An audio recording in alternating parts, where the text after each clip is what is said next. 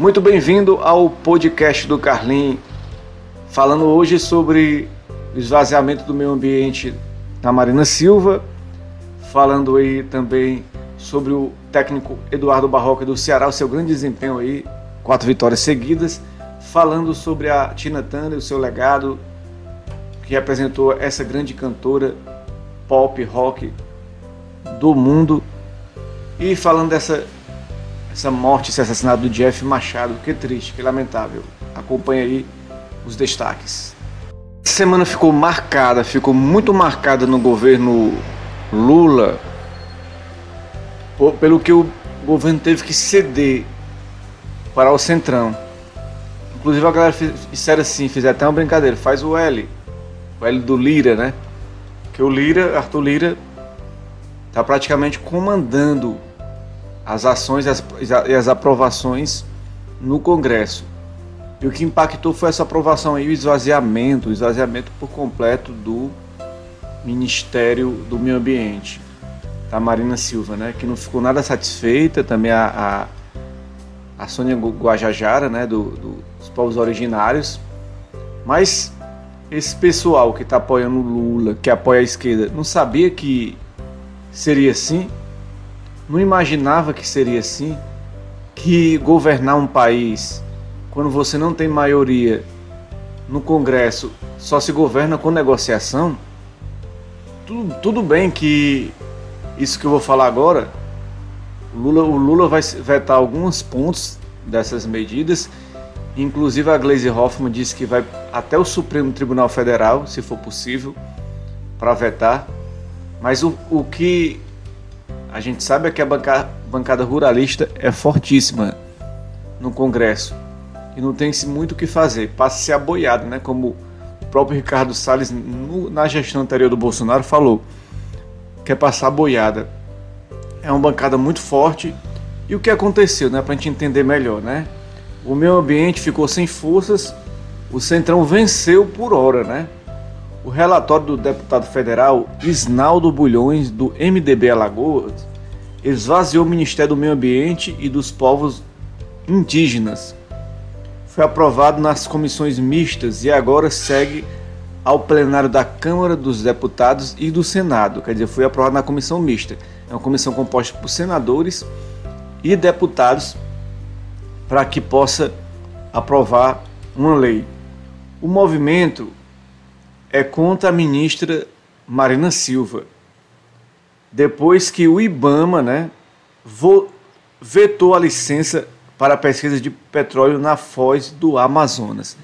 Essa queda de braço aí, e muita gente é, acredita o que aconteceu com esse esvaziamento do meio ambiente, essa postura do IBAMA, comandado pela parte da Marina Silva, de, de vetar uma exploração de petróleo no Amazonas, que seria a 500 quilômetros ali do, do Amazonas, né?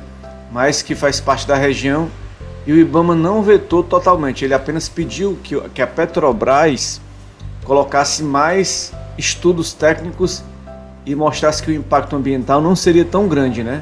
E que não, não afetaria muito o, ambi o meio ambiente, né? O certo é que por, é, por essa decisão é, o presidente lá da comissão mista, Davi Alcolumbre, senador do União do Amapá, criticou a decisão do IBAMA, né? Ele criticou, né? E com, com essa crítica, eles começaram a agir, né, no Congresso, né?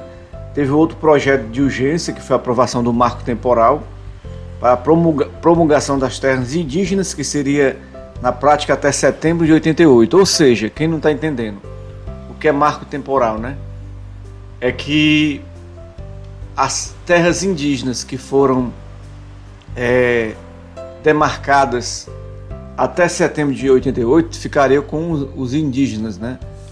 As que foram demarcadas depois perderiam seu efeito e os indígenas não teriam direito sobre elas, né? Então, a, aí tá aí a, a situação que a Sônia Guajajara ficou muito puta da vida e foi lá na Globo News falar do governo, né? Eu até entendo que ela tem esse direito de falar, mas é uma coisa interna, né? deveria ter sido discutido interno, mas mostra que o governo é democrático, né? Que aceita críticas e aceitou essa crítica aí. E a medida provisória com a anuência do Ministério das Relações Institucionais, comandado pelo Alexandre Padilha, pela Comissão Mista do Senado de Deputados, reestrutura ministérios do governo Lula enfraquece a parte da Marina Silva. Inclusive, essa, essa medida aí, ela já ia vencer, né? Então, o governo teve que agir com urgência que dia 1 vencia essa MP, que inclusive foi aquela que o Lula aumentou de 23 para 37 ministérios no começo do ano, né? Perdeu a gestão da Marina, o cadastro ambiental rural, que foi para o Ministério da Gestão Agência Nacional de Água e Saneamento Básico, que foi para o desenvolvimento regional. E a demarcação de terras indígenas, que foi para o Ministério da Justiça e deixa de ser gerido pela pasta dos povos originários da Sônia Guajajara. Quer dizer, vai para o Ministério do Flávio Dino, que é um ministério importante, mas sai da pasta aí da sai da tutoria dos povos originários, né? Então, pelo que acompanhei durante a semana, eu acompanhei no dia de, de ontem, isso vai acontecer. O que é que vai acontecer agora? Vai acontecer que o governo Lula vai vetar algumas, alguns pontos polêmicos, né? Para que não seja de todo afetado a parte do meio ambiente. A Marina foi, já foi, deu, foi numa comissão lá do Congresso Nacional e falou. Ela já deu entrevista também. Muita gente disse que ela vai poder acabar saindo do governo, mas na verdade eu acho que dessa vez ela pode ficar, que ela tem muito a contribuir. Tem a, a confusão dela dentro do rede, rede sustentabilidade com o, o, o cara que está saindo do rede, Randolfo Rodrigues, né? Que tenta agora a aproximação do trazendo o John Williams, que vem chegando no Brasil para tentar essa aproximação entre Randolfo Rodrigues e Lula, né, e, e o rede de, de, sustentabilidade, é uma queda de braço, tanto dentro do próprio rede, com a Marina Silva que perdeu a, a cabeça do partido para é Luiz Helena, né? Aquela, quem não se lembra da Luiz Helena, né? Aquela radicalista do PT que saiu junto com o João Alfredo, logo no começo do PT, quando o PT é, fez coisas parecidas com agora, né? Com aquela questão lá do Belo Monte, né? Da usina de Belo Monte que a Marina Silva vetou, mas o Mangabeira Ung, com a anuência do governo Lula, passou por cima e naquele momento a Marina, a Marina Silva deixou o governo. Muita gente critica o governo Lula porque lá fora está dando sinais de que vai proteger o meio ambiente, inclusive vai trazer recursos para proteção, proteção da Amazônia. Mas internamente o governo está sendo refém do, do centrão e não tem como governar, né? Alguns dizem, mas a liderança do meio ambiente e a marca do meio ambiente não é a Mariana Silva.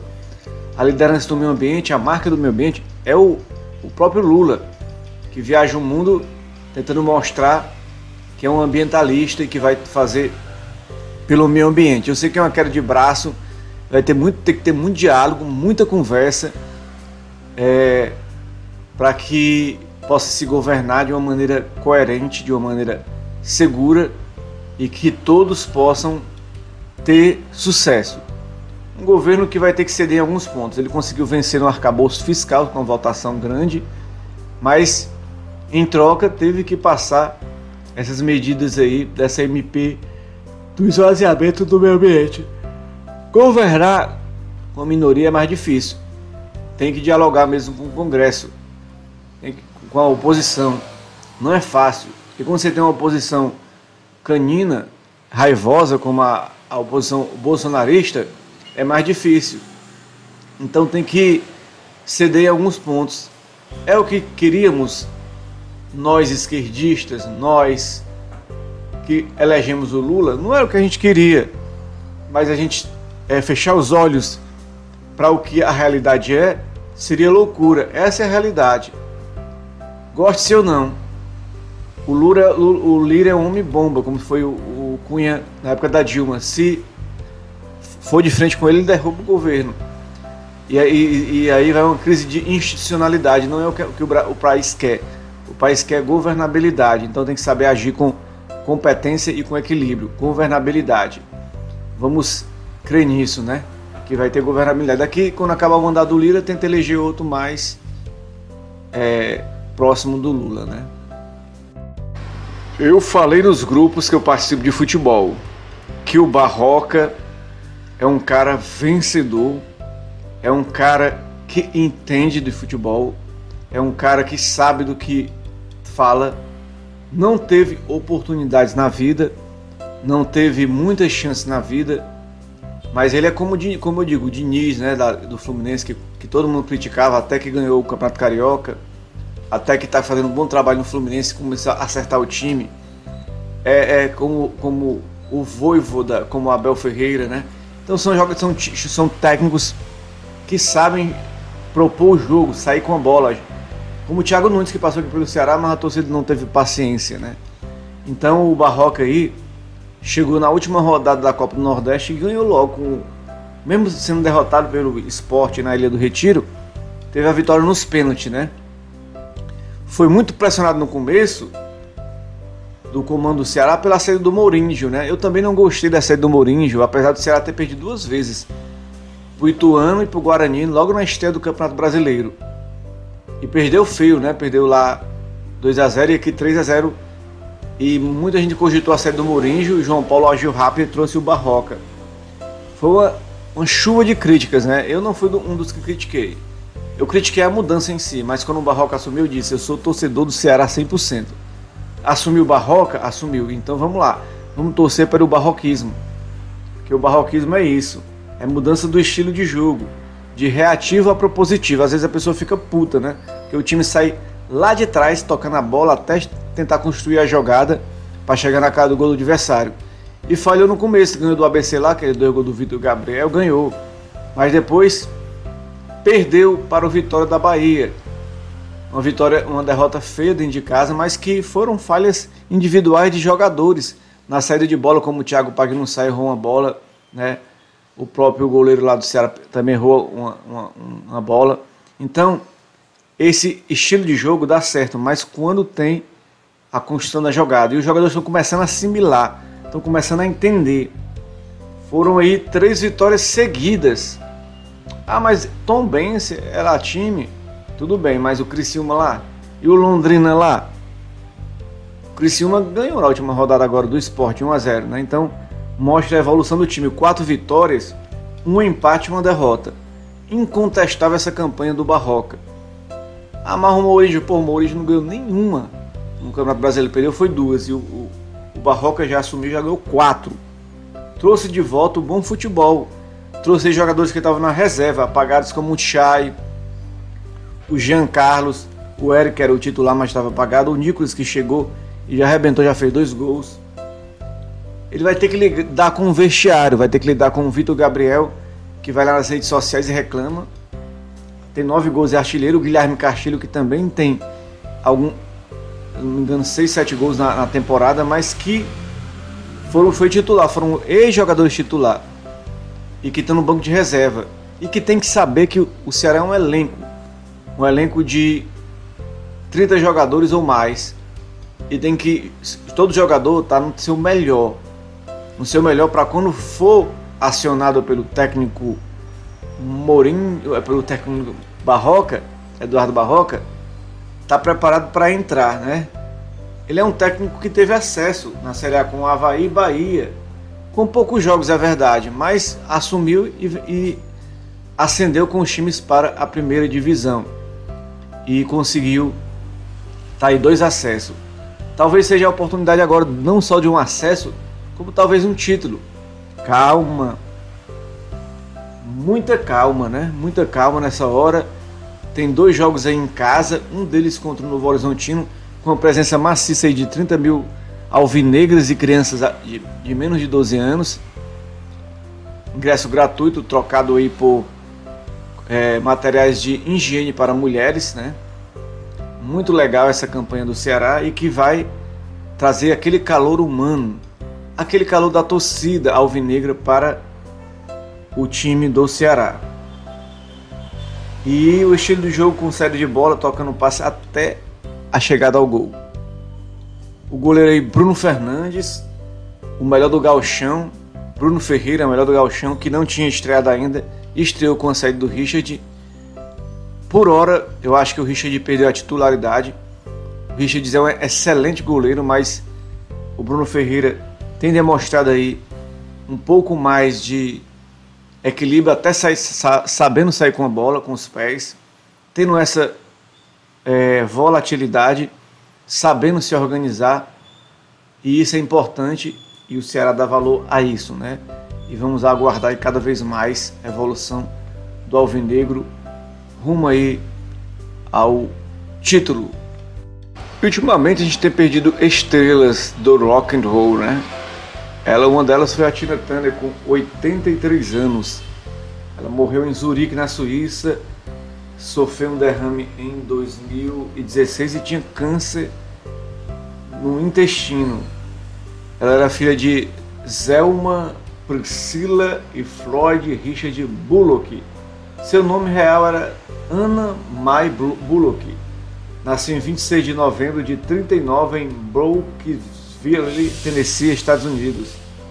Ela foi empregada doméstica, é, colheu algodão no campo com a família e veio se destacar na música aos 18 anos. Morava na Suíça desde 95 e anunciou cidadania, renunciou à cidadania norte-americana e virou suíça.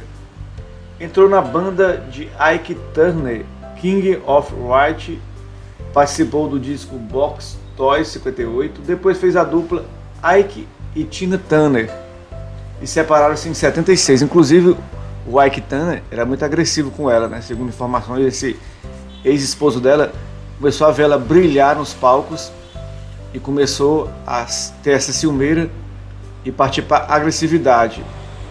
A mulher lá, a mulher brasileira, a Rita Lee, tinha um marido, né, que uma parceria de mais de 40 anos, e o marido dela, pelo contrário, incentivava ela. E a Tina Turner não, teve esse azar, né? Na carreira lançou nove discos. Sucesso como Tina Turner The Country War, 74, Love Explosion, 79, Break Every Rule, 86, Windestream, 96 e Twitch for Seven, 1999. Alguns dos sucessos aí da Tina Turner, que estava na calçada da fama de Hollywood e na calçada da fama de St. Louis. Ganhou 12 Grammys. No cinema ela se destacou ali ao interpretar a Rainha Ácida, uma prostituta que trafica LSD, ópera rock, Juderuai e Sargent Pepys Lonely Head Club Brand. Ao convite dos Beatles, participou da cena final com outros artistas, né? E o icônico, né? Eu, eu me lembro mais da, da, da Tina Turner por essa participação dela no Mad Max 3, além da Cúpula do Trovão, interpreta Avern Antiti, o último grande herói interpreta uma, uma, uma profeta, o Arnold Schwarzenegger. 007 contra Goldmeier está na trilha sonora, né? Ela morou ao lado do marido Evelyn Beck numa gigantesca propriedade em Steiff, Zurique, Suíça, com 10 casas diferentes, piscina, lagoa, marina para barcos. O que eu acho interessante da Tina Turner e também fazer uma alusão a Rita Lee, que são duas mulheres tiveram sucesso na carreira, chegou um determinado momento da vida, elas decidiram parar. Se decidiram que o sucesso era importante, é muito importante, mas que também a vida familiar, curtir um pouco da vida, era importante também o que ela. Então a Turner fez isso. Foi curtir um pouco da sua vida, a sua velhice, né? porque ela teve o um momento da fama, o um momento do glamour, o um momento dos holofotes, mas também chega um momento de deixar os palcos. Tem gente que quer ficar nos palcos até o fim da vida. Eu conheço muitos homens, né, principalmente, mulheres também, que mor morreram dentro dos palcos, né. Não é uma crítica e também não é um elogio, é uma decisão de cada um. Eu vou, vou para as artes, para o entretenimento, né. Ana Maria Braga, né, Hebe Camargo, Fausto Silva, né? Vamos lá, Raul Gil, é, tantos outros aí, Ratinho, né? Aqui no Brasil, estou falando do Brasil, né? É, aquele que foi até a morte nos palcos, Frank Sinatra, aqui no Brasil, Roberto Carlos, que não se aposentou dos palcos. Então tem uns, umas pessoas que não querem deixar o palco e vão até o fim da vida. Outros não, querem, querem um anonimato. Já tiveram um momento de fama, agora querem um anonimato, em alusão também ao, ao livro lá do Gay Talese, né? Então, tem um momento de fama? Tem. Tem um momento de anonimato? Tem. Então tem um momento de, de se recolher também e de descansar. Momento True Crimes. Momento True Crimes porque mais um crime bárbaro, mais um crime chocante e as, a maneira como o cara foi encontrado é de deixar qualquer um alucinado. Trata-se da morte do Jeff Machado, né? Natural de Araraquara, não, Araranguá, Santa Catarina. Tinha 44 anos, minha idade praticamente fazer 44 anos agora. Ele trabalhou no jornalismo, na novela Reis da Record. Teve atuação como colunista social em revista do Rio Grande do Sul, do Rio do Sul, Vale do Itajaí e Florianópolis. Estudou atuação, direito e comunicação. Depois de viver 10 anos no, no eixo Rio-São Paulo, foi para Floripa. Atuou como assessor de imprensa, produtor, diretor de arte, cenógrafo, vitrinista e estilista, estiliste. Né? Tinha oito cães de estimação. Ele foi encontrado morto, enterrado em um baú e concretado na zona oeste do Rio. Estava em dois metros de profundidade, em um terreiro no bairro Campo Grande. Estava desaparecido desde janeiro deste ano. Quem o achou foi a Delegacia de Descobertas de Paradeiros. Foi possível pela análise das digitais do ator, né? Foi uma ONG de animais que viu oito cães abandonados e acionou a família. Inclusive, alguns desses cães estavam mortos, né? Uns bastante debilitados pela fome, né? E durante quatro meses a família recebia mensagem de texto de alguém que se passava por ele. E a senha do serviço da nuvem do celular foi alterada e a localização do GPS desabilitada. As mudanças foram feitas no dia 7 de fevereiro, 11 dias após a família registrar seu desaparecimento. A Polícia Civil, né? Os restos mortais estavam queimados.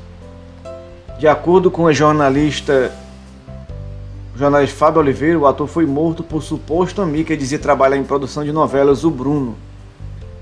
O advogado da família, Jairo Magalhães, acredita que ele foi vítima de estrangulamento. Ele tinha uma linha de uma linha no pescoço. Estava com os braços amarrados por trás da cabeça. Quer dizer, ele foi encontrado num baú que estava a metros de profundidade, foi desenterrado e o baú de madeira foi tirado da tampa e foi encontrar lá os restos mortais do ator Jeff Machado, né? É triste como se pensa o ser humano. O ser humano faz isso com o próximo, tira a vida do cara, por quê? Pelo celular, pela inveja do sucesso do cara, que batalhou tanto, era um cara bondoso, tinha oito cães. Por que fazer essa maldade com, um ser humano, né? fazer esse, esse tipo de ação, esse tipo de atitude, né? Falta de respeito à vida, galera. Vamos ser mais seres humanos, amar mais o próximo. Não precisa dar dinheiro pro próximo, não precisa você fazer ato de caridade, não. É respeitar o próximo. Respeitar o ser humano. O ser humano quer e tem o direito de viver. Não podem, podemos tirar a vida do ser humano, que é uma vida dada por Deus. É uma vida dada pelo Criador e a gente pensa em tirar a vida do próximo. Por quê? Quem somos nós que se achamos superior? E com requinte de crueldade, né, cara? O cara mata, enterra o cara e ainda fica passando pelo celular do cara como se nada tivesse acontecido. Se espera que a polícia agora vá atrás, que a polícia prenda tanto o, o autor como alguém que participou, que parece que tinha outra pessoa participando também dessa situação. É, uns pêsames para a família, né, que está enlutada. Triste, a família deve estar tá arrasada. E que esse bandido seja preso, né, e tirado do convívio social, porque ele é um psicopata, né, fazer isso com um ser humano. Muito obrigado, muito obrigada pela sua participação, por você nos ter acompanhado esses, esses assuntos. E como dizia Chico Pinheiro, que hoje está lá no Instituto Conhecimento Liberta, sextou. Ainda bem que hoje é sexta-feira, galera.